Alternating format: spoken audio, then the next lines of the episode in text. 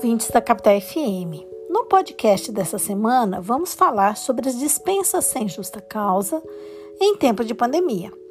Uma questão que vem sendo muito debatida nos tribunais trabalhistas brasileiros é se a demissão sem justa causa durante a pandemia da Covid-19 pode ser considerada arbitrária.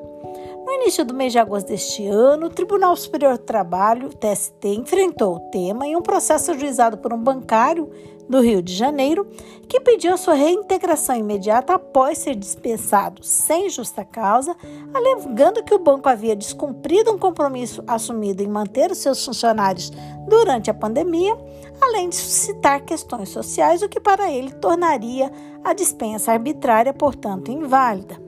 Entretanto, o órgão especial do TST, por unanimidade, rejeitou o recurso por entender não existir previsão legal que subsidie o pedido do trabalhador, entendendo ainda prevalecer o direito do empregador em dispensar seus funcionários durante a pandemia,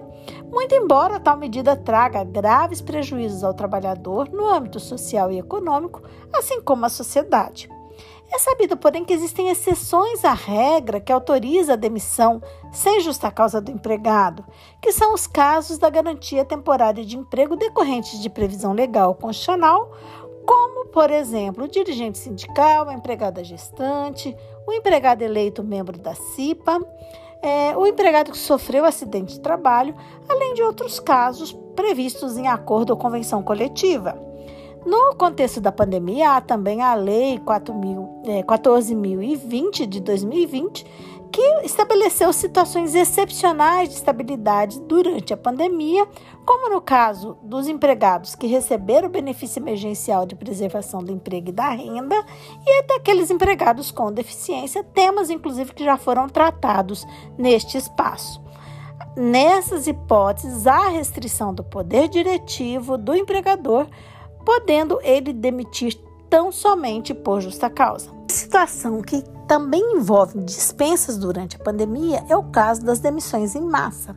Diversas decisões judiciais de primeiro e segundo graus têm entendido que essas dispensas devem ser precedidas de negociação coletiva com o Sindicato dos Trabalhadores, por meio das quais devem ser discutidos meios alternativos às demissões ou até mesmo ajustados mecanismos compensatórios para minimizar as graves consequências que delas resultam,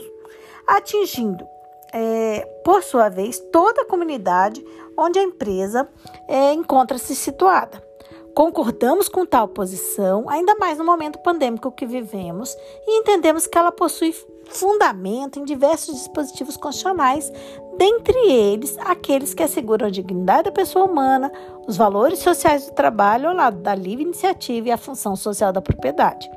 Entretanto, o tema está em discussão no Supremo Tribunal Federal, que analisa um recurso extraordinário com repercussão geral em um caso de 2009 a análise iniciada em maio está suspensa por um pedido de vista do ministro Toffoli e, por hora, o placar da votação está a três votos pela desnecessidade da negociação coletiva e dois votos por sua necessidade. Importante lembrar que na reforma trabalhista foi inserido um artigo em clara oposição às decisões judiciais que estavam sendo proferidas, que indica que as dispensas sem justa causa, coletivas ou plurimas são equiparadas às individuais para todos os fins, deixando ainda esse artigo muito claro que não há nenhum não há caso de necessidade de negociação coletiva ou autorização sindical para efetivação das dispensas. A constitucionalidade ou não desse artigo será analisada por arrastão pela decisão do Supremo que mencionamos agora. Ainda falando em dispensas imotivadas no decorrer da pandemia, destaca-se que decisões das cortes trabalhistas estão afastando as alegações dos empregadores no sentido de que essa tragédia planetária pode ser invocado para se aplicar o chamado fato do príncipe, quando se tenta fazer com que o Estado seja responsabilizado pelo pagamento de verbas rescisórias e outras verbas trabalhistas,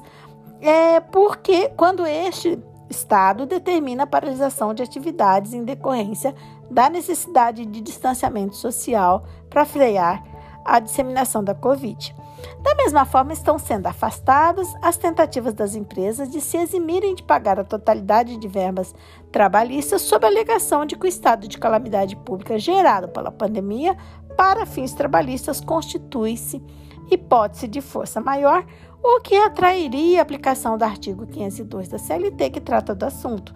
Os julgados apontam que essa situação deve ser analisada caso a caso e devidamente provada nos autos. Nota-se então que podem surgir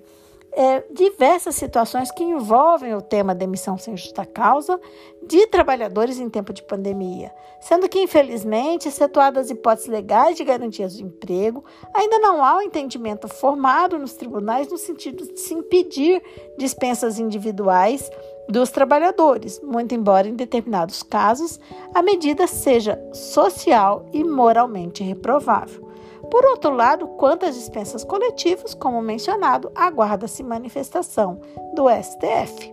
Esse podcast teve participação de Carla Leal e Evandro Benevides, membros do grupo de pesquisa sobre o meio ambiente e trabalho da UFMT, o GPMAT.